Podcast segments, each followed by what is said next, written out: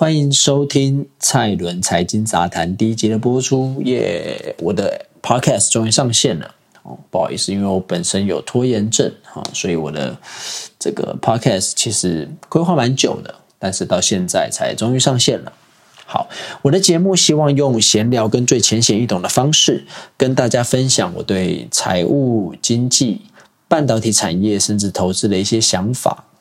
但不敢说教啦，因为觉得自己还有很多需要学习的地方。但希望可以在这边跟大家一同成长，好，一同交流。好，废话不多说，我们今天第一集，好，来跟大家稍微聊聊总体经济跟这重要的半导体的产业的新闻。好，受到联总会今年不断升息的影响，各国的消费力这一年其实下降不少，冲击到了我们这种总体的经济。也冲击到终端的消费性市场。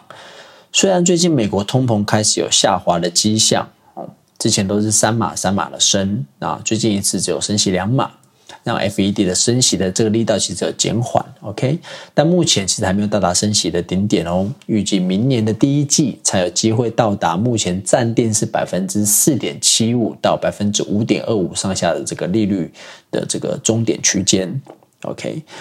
所以，以目前联总会的规划来说，第一季会到达利率的顶点嘛？哈，就是目前市场普遍认为说，终点利率会超过百分之五。OK，所以第一季当到达利率顶点之后，第二季、第三季至少会持平一段时间，因为过去这两年，啊，市场经历过暴涨，也经历过暴跌嘛。所以，FED 好不容易控制完通膨之后，他会希望金融市场可以稳定一段时间，避免过早的降息会让通膨死灰复燃。好，因为通膨有所谓的预期效应嘛。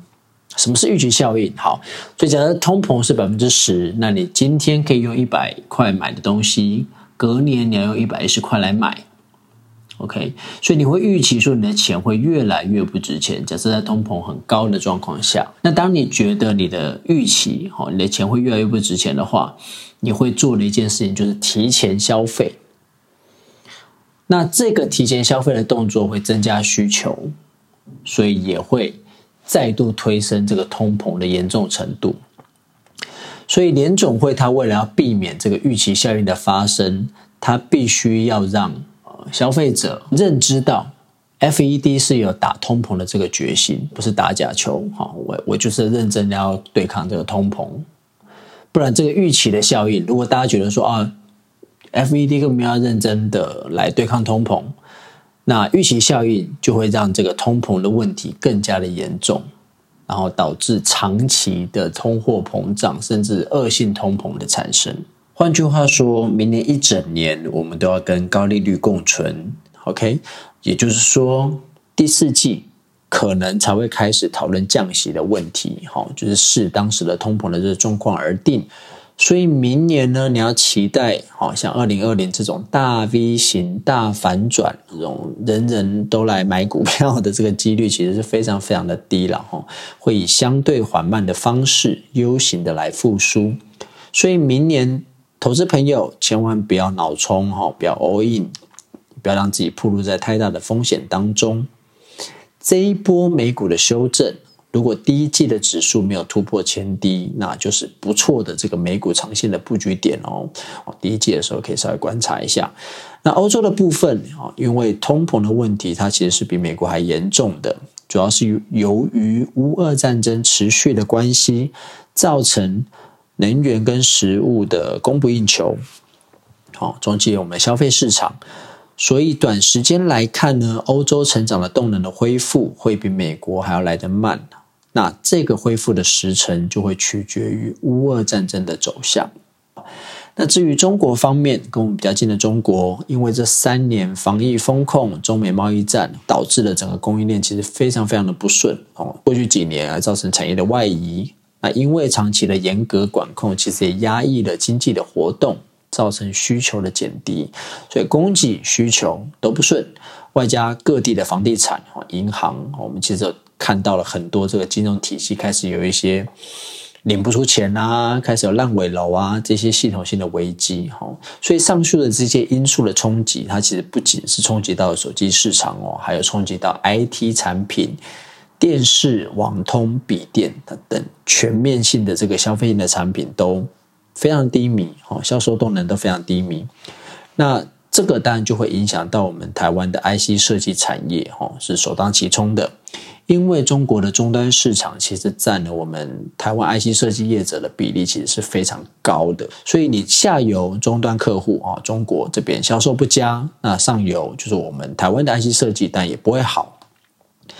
当然，最近中国已经解封了嘛，但是解封初期，我们也可以看到之前的案例。各国都是非常非常混乱的，所以中国也免不了最近这一波这个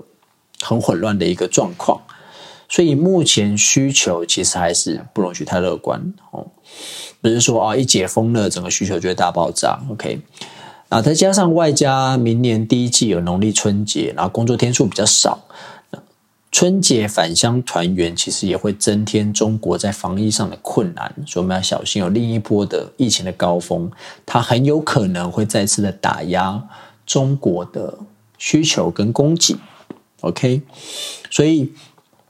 以台湾的这个半导体的产整体的状况来看呢。明年我们看第一季的业绩，哈，其实很多公司应该是确定是不会好的啦。比如说像生化加产业，呃，文茂、宏杰科、全新哦，第一季基本上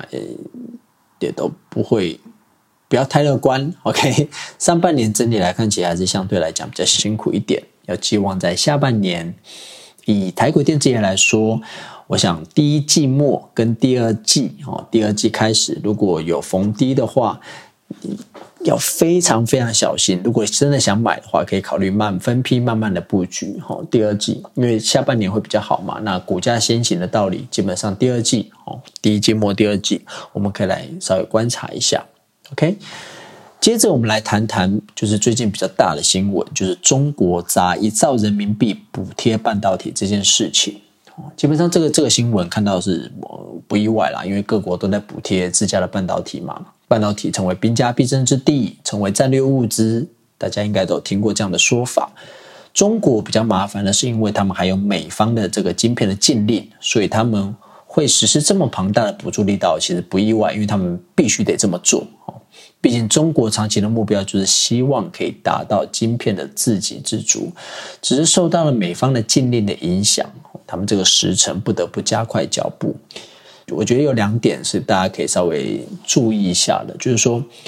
中国砸一兆人民币补贴半导体，哦，这一兆其实是非常庞大的这个数字。那是不是会灌水？是不是说他讲一兆就真的会砸到一兆？OK，因为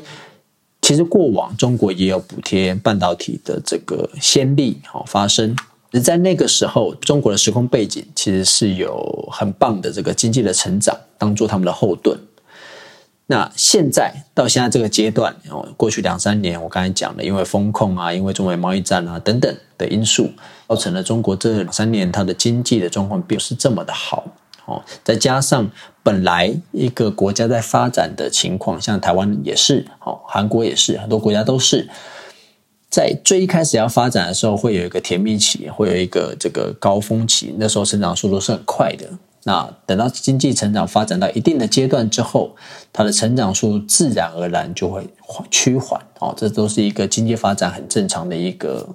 的过程。OK，那中国刚好也面临了这个这个转型期，所以中国还有没有这样子的底蕴，可以就是？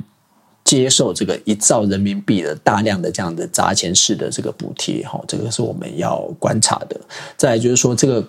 一人民币的补贴，哦，是不是真的可以很有效率的运用？因为在过去，其实我们也看到他们补助紫光啦，补助其他的地方，其实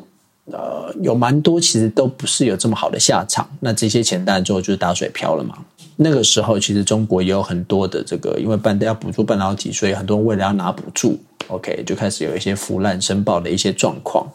它的投资报酬率其实就不是这么好。那我们这次也可以稍微观察一下，会不会有这样的一个状况？这是第一点。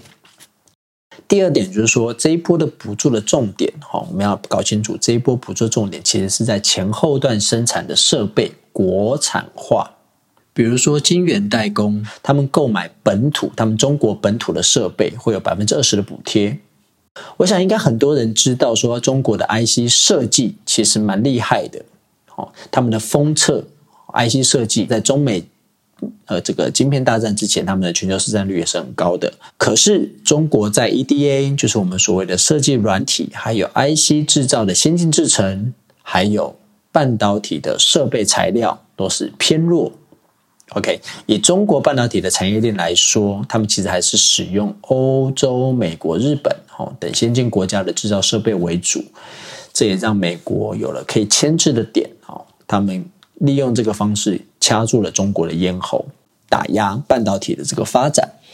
虽然中国补贴的是 IC 制造，哦，但我认为有一点还是台湾投资人要注意的，哈，因为中国的 IC 设计其实是被鼓励在中国的晶圆代工厂来做生产，所以当中国的 IC 制造的成本因为受到补助而下降，其实连带的它也会间接的使得中国 IC 设计业的成本生产成本降低，就说哦，好，你 IC 设计中国 IC 设计业者来找我这个制造厂商来生产。那因为我受到中国政府的补助的关系，所以我可以我赚的，当然我也可以回馈你一点嘛，哈，我可以让你的这个付给我的这个代工费，哦，可以比较优惠一点，所以 I 中国 IC 设计业者他的生产成本就会因此而降低。那我想有长期在关注两岸科技产业的这个朋友，其实都知道中国其实擅长打价格的补贴战。OK，从过去的太阳能、好面板到近期的五 G 设备。再到现在的 IC 设计，其实往事历历在目啦。所以，如果这一波中国开始趁着补贴跟解封，开始走销价竞争，哦，为了抢市占率啊，然后因为有补贴，所以他们成本就可以降的比较低嘛。那台湾二三线的 IC 设计公司就要特别当心喽，就会受到这一波价格战的很大的影响哈。因为中低阶的产品其实最容易受到价格竞争而影响毛利嘛，啊，影响市占率。OK，尤其是以中国市场占主要营收的的这个台湾 IC 设计公司要特别当心哦，会不会受到这个价格战的这个影响？OK。但目前还没有确定补贴的计划，它会从何时开始实施？目前听到的消息是最快从二零二三年的第一季。所以，如果未来一年有想要投资台湾 IC 设计的朋友，对于这个消息其实要稍微特别留意一下哦。好，但我知道很多人都对中美科技脱钩，好，对中国大举补贴半导体这些事情感到很焦虑。但我想换个角度来说，保持中立的台湾，其实还是有很多公司是有机会受到转单效应的。那我在这边给大家一个方向上的提示哈，因为我不方便直接说哈，因为我没有这个 分析师的执照，我当然给给大家一个逻辑哈，大家可以顺着这个逻辑去思考。好，现在中国跟美国要脱钩，好，中国要去美化嘛？美国厂商的东西我们不用，那我首选首选当然是我们中国自己的厂商，对不对？OK，但如果中国的厂商本身受到技术上的限制，比如说，呃，中国某些东西中国设计的技术并不是这么好，那下一个选择当然是就是台湾的公司喽。对不对？因为台湾在很多的地方，其实它还是有技术上的一些优势在嘛。OK，所以美国不用，我就先用中国。哎，中国如果自己东西并不是这么好的话，那我会优先考虑台湾，对不对？所以我刚才上面有说，中国在半导体有哪些地方是比较弱的？大家不知道还记不记得哦？比如说先进制程，好，还有半导体设备。跟材料这个部分其实是中国比较弱的，OK，所以可以稍微去思考一下有没有可能会受贿。再来就是中国虽然大举补贴了半导体，哦，补贴他们自己的半导体，但如果有台湾厂商在这样的情况下，他对中国的营收跟资本支出还可以逆势的增加，那是不是就代表他的业务被中国厂商的取代性很低呢？OK，所以你可以顺着这两个逻辑下去找。或许你也可以抓到长期受贿去美化的这个公司，哦，抓到下一个标股也不说不定。OK，那今天第一节内容我们就先到这边，接下来几集我可能会开始聊一些投资的观念，会先从新手或是我自己曾经犯过的错误开始哦，跟大家分享。那内容可能是标题啦，可能会是什么新手投资最常犯的五大错误之类的哈，但也有可能不止五个啦。所以喜欢的朋友也欢迎分享给你的朋友听。听完如果有什么反馈，无论是好的或是不好的，都欢迎留言给我，让我有进步的机会。可能你觉得太快啦，或者内容太无聊啦，或者内容太深啦，或者是你有什么想听的。OK，如果我会的话，或者是如果我有一些研究的话，我也可以提出来跟大家讨论一下。我目前预计是一星期放一集，第一集跟第二集的间隔可能会稍微长一点，因为我想要吸收大家的反馈。好，就大家听完第一集之后有什么样的想法，欢迎留言给我，或者是跟我说。好，那记得也要追踪我的 IG，我新创了一个呃蔡伦财经杂谈的 IG，就是 Allen 底线。F N 二零二二，我会将一些重点做成图卡，放在贴文当中，让大家可以快速的吸收。那最后最后就提前祝福大家圣诞快乐啦我们下一集见喽拜拜。